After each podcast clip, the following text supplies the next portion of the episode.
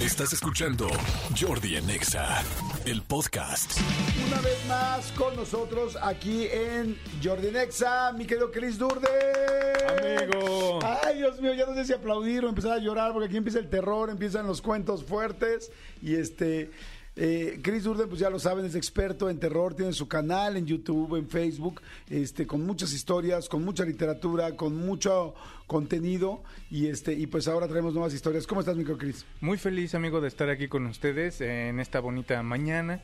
Terrorífica también para que se sienta el, el terror, el humor, que sea menos, ¿no? que sea menos, exactamente. Oye, pues este, a ver, ¿de qué va a haber historias hoy? Porque a la gente de este programa le gusta mucho el terror, y le gusta mucho el miedo y el suspenso y las cosas paranormales. Ya ves que hay en, do- en de todo mucho también en el podcast que tenemos Martita y Gareda y yo, en lo paranormal. Sí. Ya tenemos 19 episodios de paranormal. Sí, o sea, ya podría ser toda una temporada nada más de, de paranormal. Sí, está increíble. A mí me ha gustado mucho la gente, incluso en los comentarios me he metido. Siempre hay alguien que este es el tipo de episodio que más me gusta. Con estos me duermo, estos me arrullan. Sí. O sea, les encanta el paranormal. ¿De qué sería hoy? Justamente tenemos una parte 2 porque ¿qué crees? Que la última vez que estuve por aquí estuvo muy pedida esta parte de las mascotas. Mucha gente estuvo comentando, no solo en mis redes, también en las de ustedes, estuve ahí pendiente. Y tenemos tres historias cortitas eh, justamente sobre mascotas relacionado con lo paranormal. Ok, me parece fantástico. A ver, entonces vamos con mascotas. La segunda parte de mascotas que ya iniciamos. Las do- creo que fueron dos historias las que contaste la vez pasada y estuvieron fuertes. Así es que bueno, que arrancamos con la primera. Vámonos. Órale, vas. Usuario. Carla G. Frías. Cuando mencionaron a los perros, recordé una anécdota con mi gatita. Hace unos cinco años me enfermé de influenza y mi nivel de saturación de oxígeno era muy bajo. Cada día empeoraba más, llegando a un 60%, pero de repente, sin razón aparente, comencé a mejorar y regresé a casa. Dos días después de regresar, esa noche tuve un sueño en el que presencié el atropello de un gato. Solo pude ver su sombra y me desperté. Cabe mencionar que mis gatos no salían de casa. No pude dormir de 12 a.m. a 6 a.m. porque estaba muy asustada por mi sueño. Tenía una gata a la que adoraba con todo mi corazón y solía dormir conmigo. Pero debido a mi recuperación, esta vez no pude permitírselo. Regresé a la cama a las 6 a.m. y mi gata no quería separarse de mí, pero tuve que dejarla fuera de la habitación. A las 7 a.m., mi papá se levantó y escuchó un golpe. No le pareció normal y descubrió que mi gatita había sido atropellada. Parecía dormida, pero murió a causa del golpe. Todavía sigo creyendo que ella dio su vida por mí, porque no entiendo cómo salió y mi recuperación fue tan repentina y rápida. Aún me duele su pérdida, y más aún porque ella esperó para despedirse de mí. Siempre será mi capuchina, siempre en mi corazón. Ok, aquí, aquí, a diferencia de la vez pasada, Sí. una gatita y qué cañón, porque ahorita que estamos hablando de influenza y de, me recuerda pues, por supuesto, la pandemia, tanta gente que lamentablemente estaba preocupada por la saturación, por el oxígeno, por todo y, y nunca sabes cuándo pues un animal te pueda, hasta dónde te puede ayudar, ¿no? Por eso había animales sagrados desde los aztecas, ¿no? Sí, sí, sí, sí. Eh, Y justamente los gatos en la mitología egipcia son un ser muy importante. Y de hecho hay algunas personas que conforme van haciendo estudios, los felinos parecen como venir de otro planeta, ¿no? O sea, en- Sí. dentro de la línea evolutiva sí es como de, ah, caray, ¿de dónde salen los felinos? A mí me dan mucha intriga justo los felinos, los pulpos, que digo, Ajá. esos también parecen como extraterrestres y justo hablando de la genética está como muy extraño. Y los insectos, ¿no? Digo, como que raros esos animalitos. Ya desde el asunto, ¿cuántos? Creo que tienen tres corazones los pulpos, ¿no? No estoy muy seguro. Creo que pero sí. Oye, ¿podemos checar cuántos corazones tienen los pulpos, por favor? Nada más. Creo es que el serpentario son fantásticos, son, Sí. son el Google más rápido del oeste, o sea. Sí.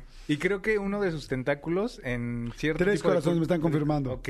Tres, corazones. Y Con cuatro ventrículos cada uno, tres por cuatro. Ay, no, ya. Tres puntos a Big Brother. tres puntos a- Oye, es que yo hago bromecillas para tratar de romper la tensión, pero ¿cuántas historias tenemos hoy? ¿Dos también? Oh, tenemos tres cortitas. Tres historias. Ok, vamos. Entonces, vamos con la siguiente. Ok. Ok, siguiente historia.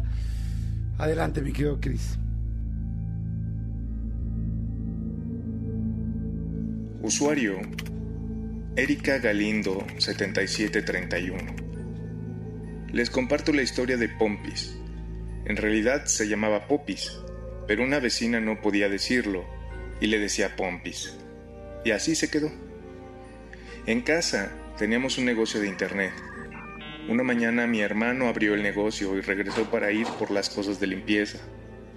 En ese momento, Pompis corrió hacia afuera.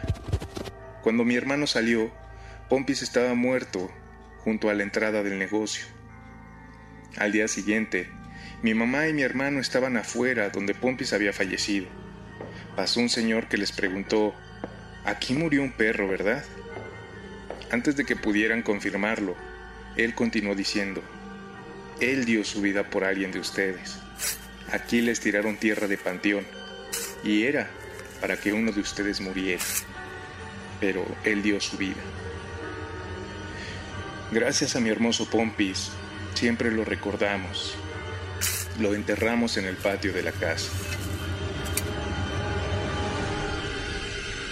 Pues resulta que ahora los nuevos superhéroes son las mascotas, caray.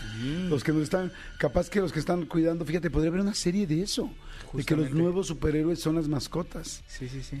Qué bruto. Y- Y ese rollo de la tierra de Panteón, a mí como me pone nervioso. Sí. Últimamente lo he escuchado mucho con la gente de brujería, que he hecho varias entrevistas de brujería y la tierra de Panteón y no, y la- las energías que tiene. Hijo, qué fuerte. Sí, yo a mí también me da mucho escalofrío eso, pensar que las energías se pueden manipular para causar no solamente la enfermedad o la desventura o que te vaya mal en el dinero, en el amor, sino incluso la muerte, como en este caso. O sea, como una persona puede desearle a otra la muerte a ese nivel y que un perrito venga y te salve de una situación Sí, así. sí, sí, O sea, que él dé la vida por ti, está, es muy, muy, muy fuerte eso. sí.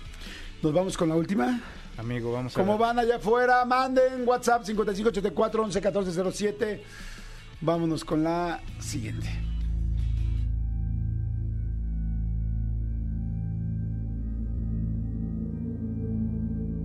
Usuario Mari Aguilar 9459.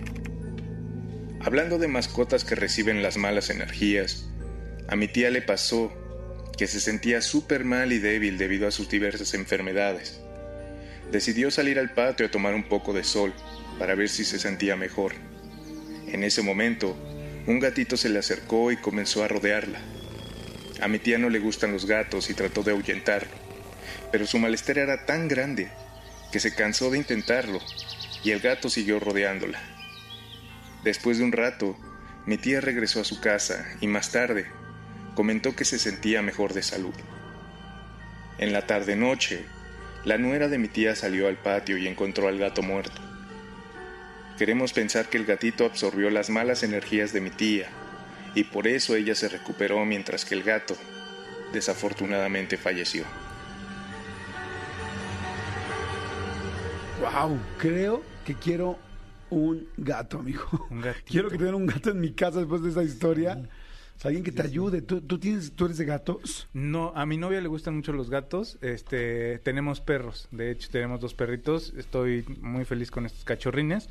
Y los gatitos, la verdad es que, como yo soy muy apapachador, muy de tocar, muy de abrazar, y los gatitos nada más vienen cuando quieren que los apapaches, ¿no? Y los perros y todo el tiempo tú te puedes acercar, acariciarlos, hacerles fiesta, y ellos cambian como a tu energía, a tu humor. Pero sí, el gatito me gusta, pero me gusta más el perro. Pues la verdad, muy interesante, amigo, muy, muy interesante. Las tres historias muy buenas. ¿Dónde podemos leer más historias? ¿Dónde podemos estar más pendientes de todo tu contenido de terror, de suspenso? ¿Es terror solamente o es suspenso? A mí me gusta mucho la combinación terror-suspenso y algunas veces terror-humor, pero estoy más clavado en terror-suspenso. La literatura me encanta. Entonces, incluso Este, me envían muchos eh, suscriptores sus escritos, Ajá. no solamente relatos que les hayan pasado, sino también escritos. A mí me gusta incentivar mucho la creatividad, este, a los jóvenes que están escribiendo, que les encantaría hacer guiones para cine, para televisión, para radio, o para un podcast, ¿no? Entonces me gusta mucho que me manden los escritos, yo les ayudo a corregirlos y además los narro en mi canal. Entonces en todas las redes búsquenme como Chris Durden, K-R-I-S-D-U-R-D-N, Chris Durden. Y mándenme sus escritos. Si tienen una historia, la narramos. Si tienen algún escrito que quieren que corrijamos, lo corregimos y también lo podemos narrar en el canal. Buenísimo. Gracias, amigo. Muchas gracias. Pues ahí está Chris Durden. Y bueno, pues un día más que con un poquito de terror aquí en Jordi Nexa. Regresamos. Escúchanos en vivo de lunes a viernes a las 10 de la mañana en Exa FM 104.9.